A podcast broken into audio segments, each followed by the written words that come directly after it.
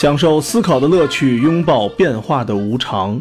全球首个正三观的双人脱口秀聊天节目《社会大白话》，说白话不白话，赵先生度的明白，带您一期一白话。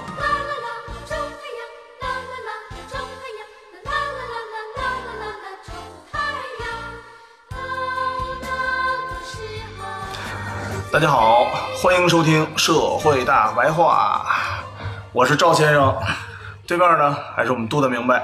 大家好，上期我们聊了聊 P to P 市场给炸了，全中国都炸了。大家可能其实很多人吧，嗯，那个血本无归的，天雷滚滚，天雷滚滚。然后其实呢，呃，受伤的是老百姓，很多受伤的呢也是我们这些，当然跟我们没关系了。就是一些搞 P to P 的吧，搞就是发钱的人，其实也也他也不善，有跑的，这是毋庸置疑的。所以，咱们上期说了不设置民间资本上限的这个原因啊，嗯。啊，这期咱们说一下为啥大多数国家其实都设置还是设置上限。啊，就是现在只有英国啊不设置这个民间资本借贷的利率上限，嗯，因为边沁本来是。英国人支持他这个理论的啊，都是古典经济学家。这古典经济学啊，本身有一个假设，就是人都是理性经纪人。这个咱们在第五期已经说了，就是理性经纪人这个假设本身就是扯淡。大家啊都会冲动消费，而且呢也会冲动投资。反正咱们国家作为一个为全体人民着想的吧，遇到这种钱的问题、大问题啊，钱其实也是半条命的。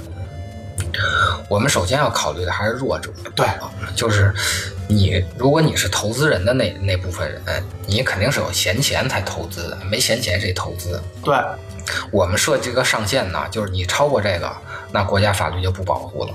为什么呢？因为你投这个资，你就是有贪心的，你不是吃不上饭，嗯，你是看见那个百分之一百八的利率啊，流哈喇子，所以。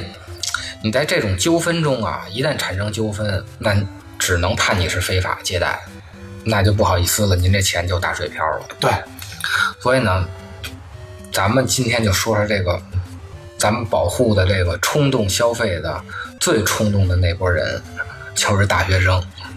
嗯，咱们上期啊不说了这个 P to P 的事儿，嗯，但是呢，这个民说的上游的事儿，对，没说下游的事儿。咱们说了一下这个民间借贷的第一种形式就是这个 P to P，但是咱没说这个消费金融哦。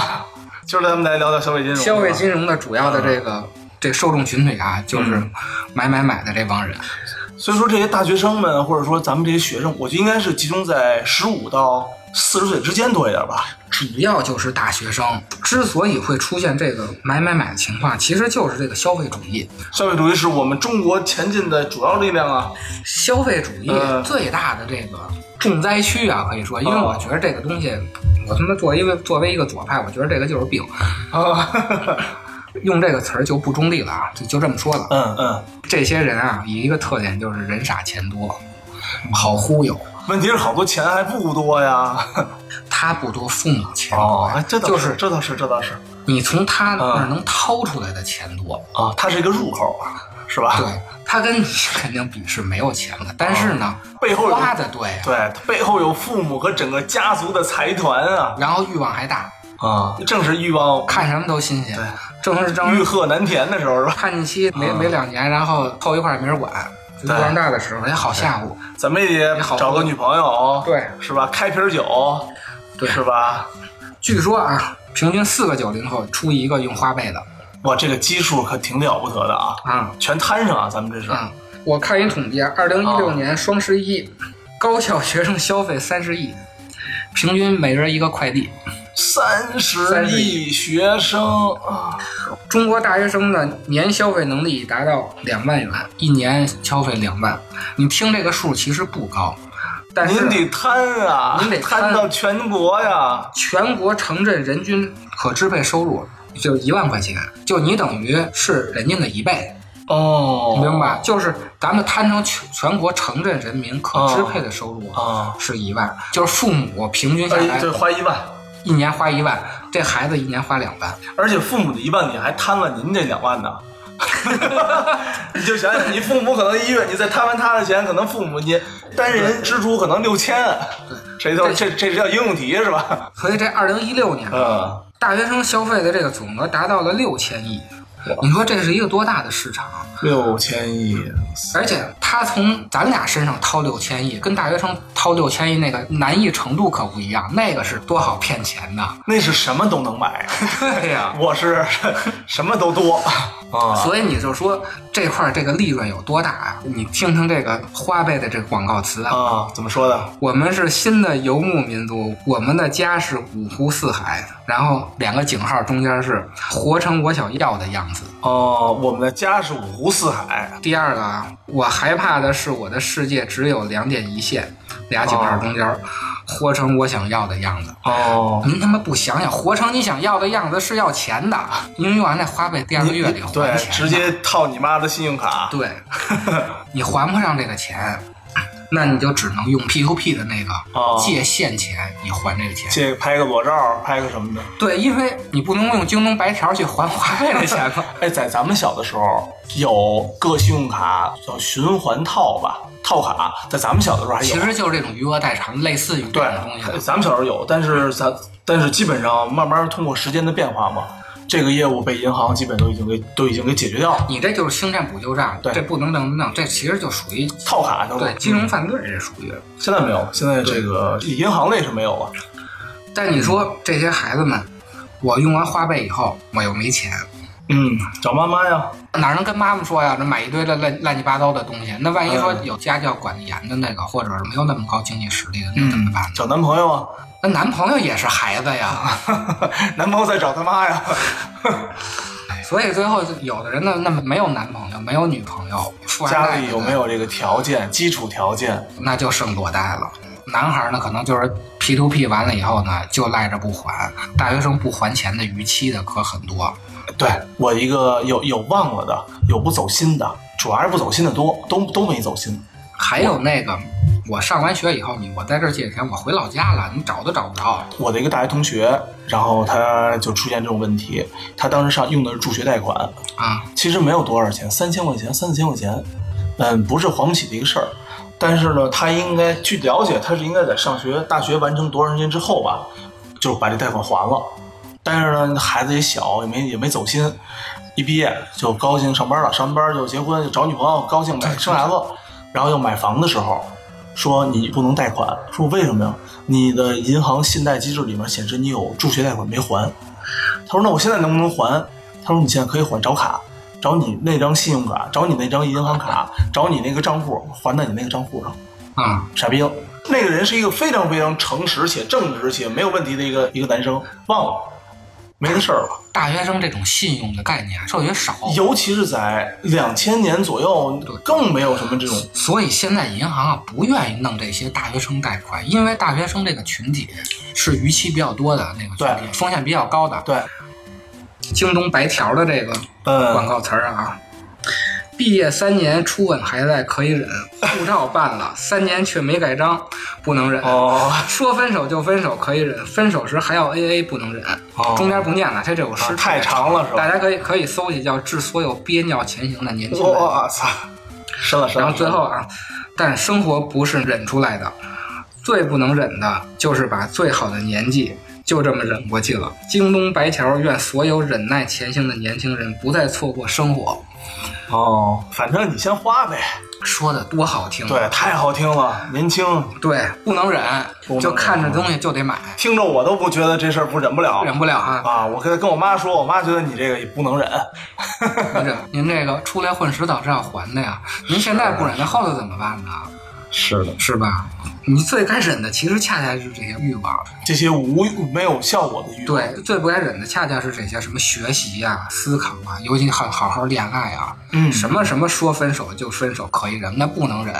你真的是轰轰烈烈谈场恋爱，是啊，是吧？你现在你看那个广告说等你到成什么了了？步入三十，等你再想，其实就是一个物质性的一个交易性的恋爱了，没有那种轰轰烈烈，大学生你恋爱都可以忍，然后你告诉 A A 制不能忍，我们这个轰轰烈烈的那跑哪儿出？四十的时候在黄黄昏恋啊，对，要不然就跑后边，要不然就跑前头，要不然这么多早恋的呢？还真是啊，要十二岁高中了，对，十二岁了，然后高中你又说分手可以忍，然后 A A 制不能忍，那高中的这个纯洁的恋爱又跑初中去了，啊，然后最后你挤兑挤兑跑小学去了，所以你就说这些资本家呀，其实说白了这些东西都是咱们写的。啊是，对我现在不写这些东西了，我觉得这写着我心里不太舒服，啊，可能我岁数大了，我忘了在哪儿看呢，他们家那个嗯现在可能就是开一个小企业，然后这企业快不行了，就想通过这个 P to P 自自融。嗯然后说就两条路，就是一个是搞这种中小型企业的借贷，还有一个就是搞大学生借贷。那老板就说了一句，搞这个大学生借贷啊是要折寿的，这个东西我觉得真是折寿。哦就我觉得写这文案的人都得着手。我们院儿里的 我的小伙伴儿，呃，他原来前几年也是那个在做中小型企业的放贷，嗯，然后呢，那些就是全部都回不来钱，他贷出去了，然后钱回不来。现在呢，我说你最近怎么样？那个贷款那个，嗨，现在他主要做学生贷。好骗呀、后来我说为什么呢？他说呀，呃好骗是第二位，第一位是学生，好吓唬，他还会还你钱。对，就是他就是好骗，让他去买去。还有一个就对你稍微说他给你还不还钱，我给你家长打电话。对，然后家家里家里都给你还上钱。对对对，然后呢，他之前贷了很多钱，几百万、几千万贷给企业，就没钱，还不上。你怎么着吧？你要什么厂子给你拿走，机器什么的拿走。对对对，是。啊，所以说他根本他就没有现金流在倒给他融资来的人。从我的角度看呀，确实是有点缺德。但是你从发展的角度看啊，你不那个促进消费的话，这经济怎么发展？这对啊，跟欧洲似的，大家都不买，听着挺好的，都不买。听着挺棒我又想到这个咱们小时候学的呀，项链来了。啊。真的，九年级义务教育把这些现在的社会现象全给你讲一遍。哎，后来有一个人啊，写了一个马蒂尔德陷阱。这马蒂尔德就是这个项链里头这个女主角，嗯他就总结啊，就是其实就是咱们第三期说的那个社交壁垒的那个问题。这个奢侈品的生活方式啊，是这个上流社会给这个中产阶级挖的一个陷阱。埋坑。它就是让你往里跳的。这个奢侈品啊，不是原因，不是说您拿了一个 LV 包，你就是上流社会是精英的。那是那个是陷阱的入门级别。对，因为我只知道这个包啊，就更贵的包我不知道。啊。这个东西是一个结果，它不是原因。嗯，成为上流社会，那其实说白了就是好好学习，削尖的脑袋往那里头扎。嗯，您买东西是不行的，您 靠买对，您靠买东西，您说买的买多少包，你都不是上流社会。是，你是好好学习或者通过奋斗，您当了央行行长了，这时候你买什么包，你都是上流社会。背一编织袋出去，你也是央行行长。拎塑料袋。嗯，而且你说，大家都追求美，告诉说哎这个为什么好看，这个为什么贵，这好看，嗯好看是上流社会定义出来的。嗯，什么东西好看，什么东西不好看？你看那个时装周的那个什么，他们每年每个季度定义什么是好看，什么是不好看。哥几个喝酒是定出来的，对人家定不是算出来的。对，所以呢，就是说什么呢？你想追求美的话，你就成为那个精英层，然后你去定义这个美去，屁股后头追永远追不上。没错，这个项链，这个咱们小时候都学过嘛，对，太熟悉的对，太熟了。。最后你就成为这个奢侈品啊这种符号的奴隶了。成为这个奢侈品的奴隶以后，那你就会轻易成为上流社会男权的奴隶。嗯，那您最后就依附成小三儿了嘛，对吧？你这个逻辑虽然说有点有点有说的虽然有点过吧，但是这个逻辑是其实说得通的。其实很多啊，咱们从从很小很小的时候看，刚开始接触到美国电视剧的时候，太多了。人家问一个富豪，你最开心的两件事是什么？第一是我买游艇，第二件事呢是我卖游艇。就是即便说是每一个每一个新当上富豪的人，他都依然会再进入到上流社会的不断的陷阱。对，从他当他刚迈入这个富豪阶层的时候，我操，所有富豪都有游艇，开 party，海天盛宴，你这我这是没有上限的，对没对没上限，对，没有上限。然后当他买完了之后，发现我靠这事儿，因为能够成为富豪的人，多数还是有一些反思能力的。发展到极致嗯，就是要永生。那就就吃药啊。对，吃就是皇。你说咱们这皇上，这嘉靖皇上，包括齐圣皇，啊，您都到了最高峰了，那怎么办？依然没有头儿。对，吃火药吃死的都是。您找找一哥们儿上日本找那长生不老药去。这宗教 给了一个，在上流社会就是宗教了。咱们举一个例子啊，就是这网红的例子。嗯你看他那个这个包那个包来回来去唱的那个，啊啊，但是你说他是上流社会吗？他最后很多出现什么网红被包养的这些现象，其实就是说，他一开始他是这种奢侈品的奴隶，上流社会其实还是一个男权社会，你自己就会成为这个男性的奴隶吗。是这样的。你看起来啊是这个投资在自己身上的这么一件事儿，包括你自己健身啊、嗯整容啊，其实你投入的这些东西都是没有意义的，都是没有用的。对你进入上流社会来说，其实一点用都没有，嗯只是对你成为上流社会的依附品，呃或者你成为上上用品吧对用品，其实你是在不停的物化自己。嗯，你成为上流社会的物品了以后，但是呢，那不是你的社会，那还是别人的那个层，你只是依附于他了。嗯说白了，你要想投资自己，就是好好学习，天天向上。对，咱就不点名说了，整体说消费金融吧。嗯，万一哪天让人给点炮了，对，我们不针，我们不针对针对谁啊？因为这还有很多东西，像什么平安普惠啊，什么很多东西，我看了一下那排名，那那一下好像有五十来个这种消费金融的，这是一个循环套，就是什么呢？嗯我为了假装经营，比如我买辆车，买辆玛莎拉蒂，然后没钱，啊，我没钱买这借钱啊，贷完款，然后呢，上班啊，我就得还钱嘛，是那当然，那我就得上班。对一个不行上俩呀。我上班呢，我就没时间学习了。啊，你没时间学习，你就没法提高自己了，那是一定的呀。你就只能天天上班。对，加班为什么现在这么多加班的呢？就因为他把那个欠了一屁股债呀，欠了一屁股债。没债我也不加班啊。对啊，啊，你比如说谁不知道浪好啊？房贷呀、车贷什么的，然后您拼命工作完了得病了，啊，咱咱上回说那医药问题嘛医，药问题对，看病这么多钱，然后你爸把这钱一花，那你就更没钱了。更没原来本来应该还贷的钱，你现在看个病，那怎么办？嗯，继续拼命工作，更加拼命的工作，然后最后死了。死了以后呢，您的钱呢被精英都给吸光了，真正的吸血鬼，对，被真正的上层的吸血鬼吸光了。吸完光以后呢，他们拿着更多的钱呢，重新定义什么叫奢侈，重新定义什么叫美，重新定义什么叫什么叫艺术？什么叫理想生活，重新定义叫什么活成你想要的样子，又回来了。然后又回来了，重新定义完了，新的中产一看，哎，这好，我继续假装精英。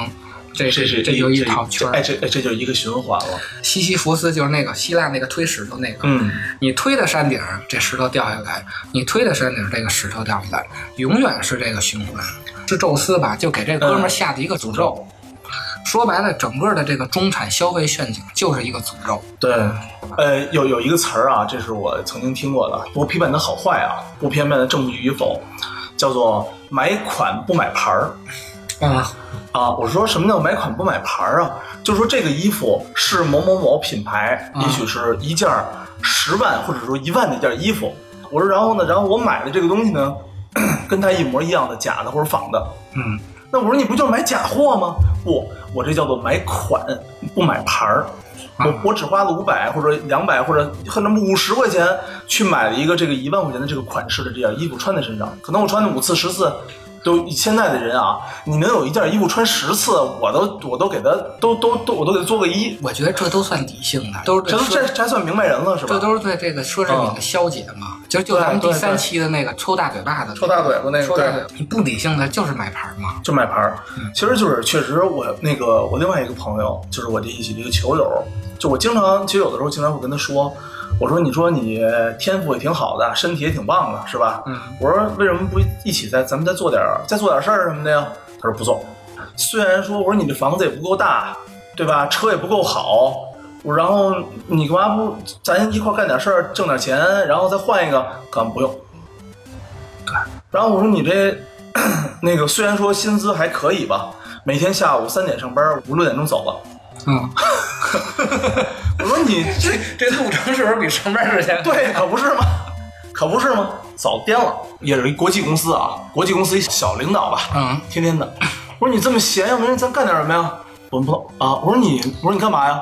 我打球去了，啊，从中午十二点一两点钟打球，打到晚上十点，打三波，先去这儿打，打完了之后开着车去另外一场再打，打完了再打，累得够呛，又回家就睡觉。然后一礼拜有时候打个两三场，买东西，嗯、不算便宜不算贵，一两千块钱衣服什么的，就真爱买啊。小男生真爱买，买鞋一一年买个二三十双鞋，然后又一年卖个二三十双鞋，就穿了，哎，挺好的新鞋，高高兴兴的穿几天，穿个十四二十岁，没准儿我觉得穿不了。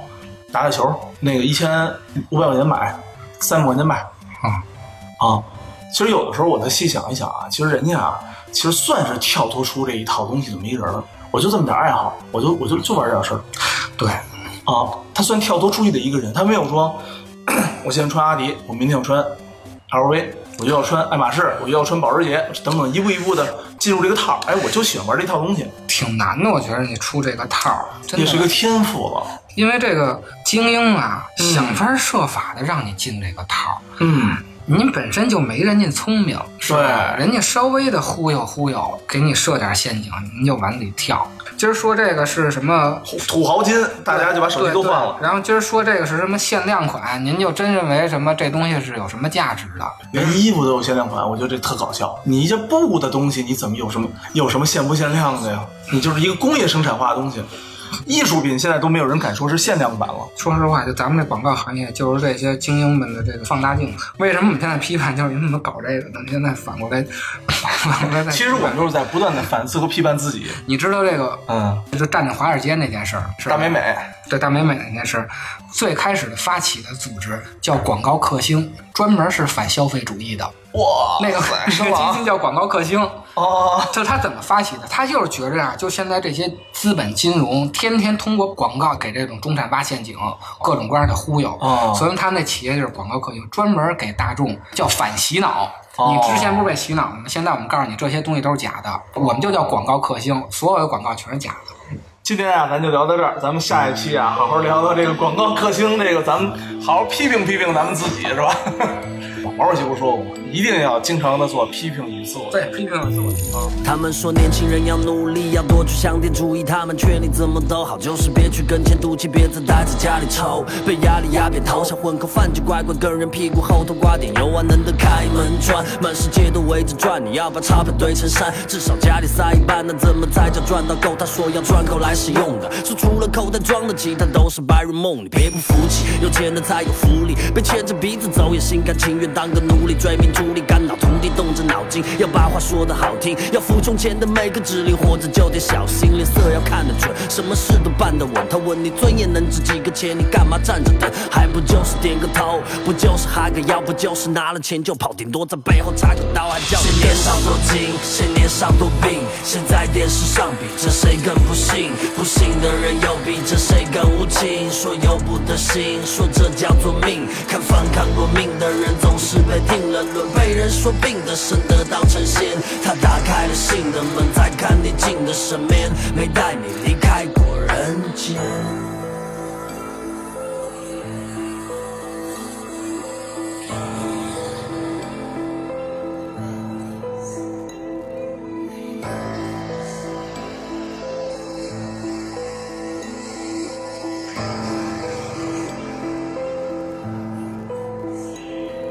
有种人喜欢炫耀，有种人不甘心，有种人胡说八道，还有种人喜欢听，有种人为了发财什么脏活都能干，梦想就是在家数钱，最好不用出门赚。还有种人不在乎为钱说了多少谎话，有种人收着黑心钱，有种人脱光躺下，有种人脸都不要，为钱跟家里胡闹，有种人赚着奶粉钱却卖着毒药，有种人觉得家里没钱让他特别丢脸，要面子要里子却没办法两者都选，就只好违背良心，低声下气只为赚取更多黄金，真心话说给强听，像老虎机在连吃，必须不间断的投币，都很傻很天真，觉得会赢这场游戏，最后却像个奴隶，在世俗监狱服役，拿不起放不下，有面子却没骨气。谁年少多金，谁年少多病，现在电视上比这谁更不幸？不幸的人又比这谁更无情？说由不得心，说这叫做命。看反抗过命的人总是被定了论，被人说病的生得道成仙。